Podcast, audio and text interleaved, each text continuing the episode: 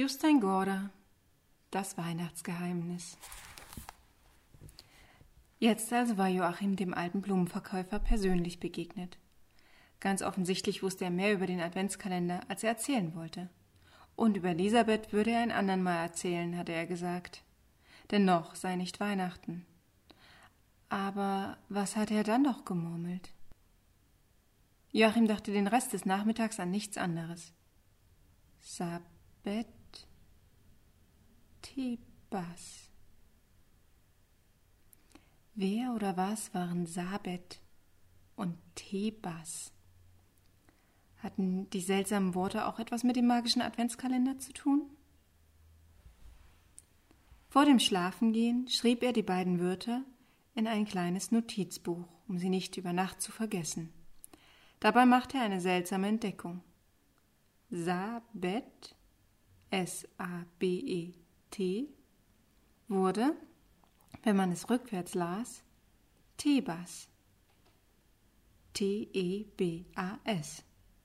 Und umgekehrt wurde aus Tebas auch Sabet. Sehr geheimnisvoll, dachte Joachim, und er spielte ein bisschen mit den beiden Wörtern, bis er sie schließlich so in sein Buch schrieb. Ähm, ja, das könnt ihr jetzt natürlich nicht sehen. Ähm, ich versuche es euch deswegen zu beschreiben.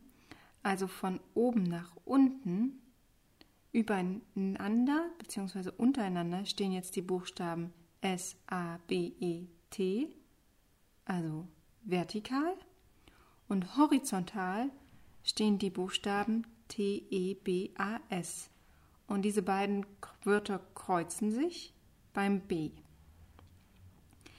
Vielleicht würden ihm die beiden Wörter irgendwann helfen, den alten Adventskalender besser zu verstehen. Plötzlich fiel ihm etwas ein.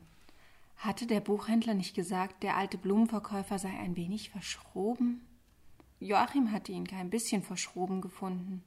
Es war natürlich nicht üblich, andere Leute mit Wasser zu bespritzen, wie er das anscheinend ab und zu beim Buchhändler gemacht hatte. Aber auf solche Ideen hätte Joachim auch kommen können.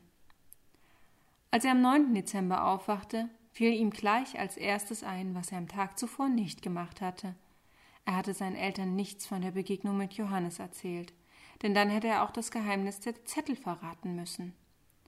Rasch öffnete er den Adventskalender, ehe Mama und Papa wach wurden. Das Bild zeigte einen Flöte spielenden Mann. Viele Kinder, große und kleine, folgten dem Mann. Joachim musste das Bild erst lange ansehen, bevor er den Zettel aufhob, der aus dem Kalender gefallen war. Dann machte er es sich im Bett bequem und las, was darauf stand. Fünftes Schaf. Es war das Jahr 1378 nach Christus. Drei heilige Schafe und ein Glockenlamm drängten in die Hansestadt Hamburg.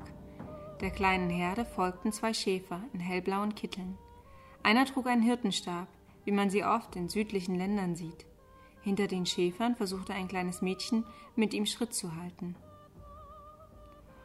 Und hinter dem Mädchen folgte noch ein Engel. Es war Sonntag früh. Auf den Straßen war wieder kaum jemand unterwegs, außer denen, die gerade zur Frühmesse in der alten Jakobikirche unterwegs waren. Als sie den Pilgerzug erblickten, fingen sie wild an zu gestikulieren. Einige hielten sich sogar die Augen zu, und einer rief Gelobt sei Gott. Etwas ganz ähnliches passierte dann auch einige Jahre früher in Hannover, und zwar im Jahr 1351 gleich nach der fürchterlichen Pest, die nicht nur in Deutschland, sondern in ganz Europa viele Menschenleben forderte. Es war ein Montag und die Buden auf dem großen Marktplatz öffneten gerade. Bauern in abgenutzten Friesjoppen und Marktfrauen in groben Röcken legten ihre Waren aus. Sie alle hatten während der Pest einen geliebten Menschen verloren. Plötzlich lief eine kleine Schafherde auf den Marktplatz. Ein Schaf warf einen Tisch mit Gemüse um, dann folgten den Schafen ein seltsamer Zug, zwei Schäfer, ein Mann in fremdartigen Kleidern, er hatte schwarze Haut. Hinter dem Schwarzen folgte eine weiß gekleidete Gestalt mit zwei Flügeln. Ganz zum Schluss tauchte noch ein kleines Mädchen auf. Er stolperte über die Deichsel eines Karrens mit Kohl, fiel hin und blieb liegen, während der Rest des heiligen Pilgerzugs schon wieder den Marktplatz verließ. Elisabeth weinte, als sie den Engel Firiel und die anderen verschwinden sah, Zum zweiten Mal auf der langen Reise war sie gestürzt. Beim ersten Mal hatte sie das Lamm verloren, das aus dem großen Kaufhaus weggelaufen war. Jetzt hatte sie den ganzen Pilgerzug verloren und war auf einmal von lauter fremden Menschen umgeben. Sie befand sich nicht nur in einem fremden Land, sondern auch in einem fremden Jahrhundert. Die Menschen auf dem Marktplatz waren ganz außer sich über das, was sie eben gesehen hatten. Vorsichtig umringten sie Elisabeth, und ein Mann stieß sie so mit dem Fuß an, als ob er Angst hätte, sie zu berühren. Er rümpfte die Nase und grunzte hässlich. Aber dann half eine alte Frau doch Elisabeth wieder auf die Füße und versuchte sogar, sie zu trösten. Sie sprach aber eine Sprache, die Elisabeth nicht verstand. Ich will nach Bethlehem, sagte Elisabeth. Die Marktfrau fragte: Hameln? Hameln? Nein, schluchzte Elisabeth. Bethlehem. Nach Bethlehem. Im nächsten Moment flog plötzlich ein Engel des Herrn über dem Marktplatz einen Bogen. Elisabeth streckte die Hände nach ihm aus und rief: Ephiriel! Ephiriel! Die Menschen auf dem Marktplatz warfen sich zu Boden, als der Engel Elisabeth emporhob, mit ihr über den Turm der neuen Kirche schwebte und dann verschwand. Ephiriel setzte sie auf einer Landstraße vor der Stadt ab. Dort warteten schon die Schafe, die Schäfer und König Kaspar. Glücklich über die Ankunft Elisabeths klatschten die drei Männer in die Hände. Hab ich's nicht gesagt, schmunzelte Josua. Wenn sich ein Lamm verirrt, muss der Schäfer die Herde verlassen und das verirrte Lamm suchen gehen. Und gleich stieß er mit dem Hirtenstab auf den Boden und rief zum Aufbruch Nach Bethlehem. Nach Bethlehem. Nach einer Weile erreichten sie eine Stadt an einem Flussufer. Das ist Hameln, erzählte Ephiriel. Der Fluss heißt Weser und die Uhr zeigt 1304 nach Jesu Geburt. Vor einigen Jahren ist hier in der Stadt ein schreckliches Unglück passiert. Naja, in gewisser Hinsicht waren die Leute selbst schuld. Sie hatten nämlich ein feierliches Versprechen gebrochen. Elisabeth schaute zu Ephiriel hoch. Was war denn da? In der Stadt tummelten sich seit langer Zeit die Ratten. Dann kam ein Rattenfänger. Er spielte auf einer Zauberflöte und alle Ratten liefen hinter ihm her. Auf diese Weise konnte der Rattenfänger die Tiere zum Fluss führen, wo sie schließlich alle ertranken. War das denn nicht gut? Doch, aber die Stadt hatte dem Mann eine hohe Belohnung versprochen, wenn er sie von der Rattenplage befreite. Als er die Ratten jedoch ertränkt hatte, weigerten sich die Leute zu zahlen. Und was hat der Rattenfänger gemacht? Er fing wieder an, auf seiner Zauberflöte zu spielen, und plötzlich wurden alle Kinder der Stadt wie verhext und liefen ihm hinterher. Sie verschwanden mit ihm in einem hohen Berg. Seitdem hat sie niemand mehr gesehen. Elisabeth begriff, dass die Frau auf dem Markt in Hannover sie für eins der Kinder gehalten hatte, die vom Rattenfänger zu Hameln in den großen Berg gelockt worden waren. Sie hätte gern noch Fragen zu dem Rattenfänger gestellt, aber die anderen wollten endlich weiter durch Europa und weiter zurück in der Geschichte. Nach einer Weile kam plötzlich ein Schaf die Landstraße entlang auf sie zugelaufen und gesellte sich zu den anderen Schafen. Jetzt bestand die Herde schon aus fünf Tieren. Joachim holte den Schlüssel zu seiner Schatulle und legte das dünne Papier zu den anderen Zetteln. Als Mama kurz danach hereinkam, sah er sich gerade noch einmal das Bild im Adventskalender an. Mama beugte sich über ihn. Sieh da, ein Flötenspieler. Das ist ein Rattenfänger, sagte er. Sie wollten ihm nicht seine Belohnung geben, als er für sie alle Ratten aus Hameln fortgelockt hatte. Deshalb hat er dann sämtliche Kinder mitgenommen. Die Leute in der Stadt hatten nämlich ein feierliches Versprechen gebrochen. Jetzt kam auch Papa dazu. Was erzählst du da? Plötzlich ging Joachim auf, dass er sich total vergessen und einfach über das, was auf dem Papier zu lesen war, losgeplappert hatte. Ich denke mir das bloß aus, sagte er. Das erfinde ich einfach nur. Papa klang jetzt ein bisschen energischer als sonst. Das stimmt nicht, Joachim. Du hast vom Rattenfänger zu Hameln erzählt, und das ist eine alte deutsche Sage. Wer hat dir davon erzählt? Was sollte er antworten? Er musste jetzt schnell eine gute Idee haben. Ingwild, sagte er. Das war seine Lehrerin. Oder irgendjemand aus unserer Klasse. Ich weiß es schon gar nicht mehr. Er log. Aber durfte man nicht lügen, wenn es um Weihnachtsgeschenke ging? Waren sie nicht das Einzige auf der Welt, wofür man lügen durfte, so viel man wollte? Immerhin ließen ihn Papa und Mama nach dieser Lüge in Ruhe, und er kam ohne weitere Fragen in die Schule. Nach der Schule ging Mama mit Joachim in die Stadt, um eine neue Winterjacke zu kaufen, und auf dem Heimweg fragte Joachim, ob sie nicht noch auf den Markt gehen könnten.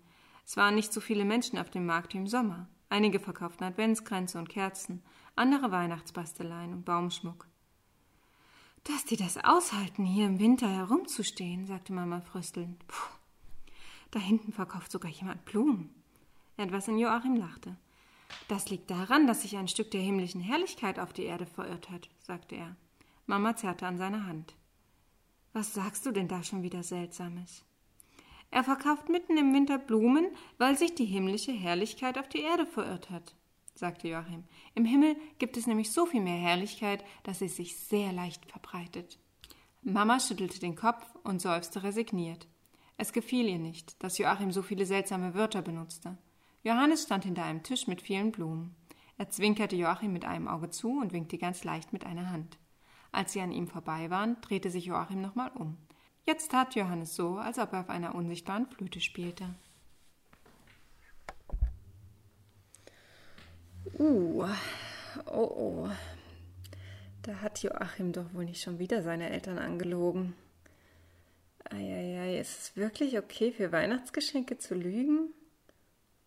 Naja, immerhin wird den Kindern mit dem ganzen Weihnachtsfest ja auch ordentlich was vorgemacht. Ein Weihnachtsmann, der allen Kindern auf der Welt Geschenke bringt. Hm, genau. Immerhin, dass das unlogisch ist, scheinen die Erwachsenen ja schon erkannt zu haben und haben sich dann wenigstens noch ein paar Wichtel dazu ausgedacht. Aber das macht die Geschichte jetzt auch nicht unbedingt realistischer. Und dann der fliegende Schlitten mit den Rentieren. Wenn sie sich doch wenigstens absprechen würden, sodass alle das Gleiche erzählen und keine Ungereimtheiten entstehen.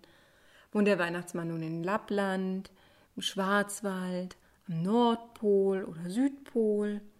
Und warum lässt er die Geschenke denn in Amerika in Socken am Kamin und bei uns unter dem Weihnachtsbaum?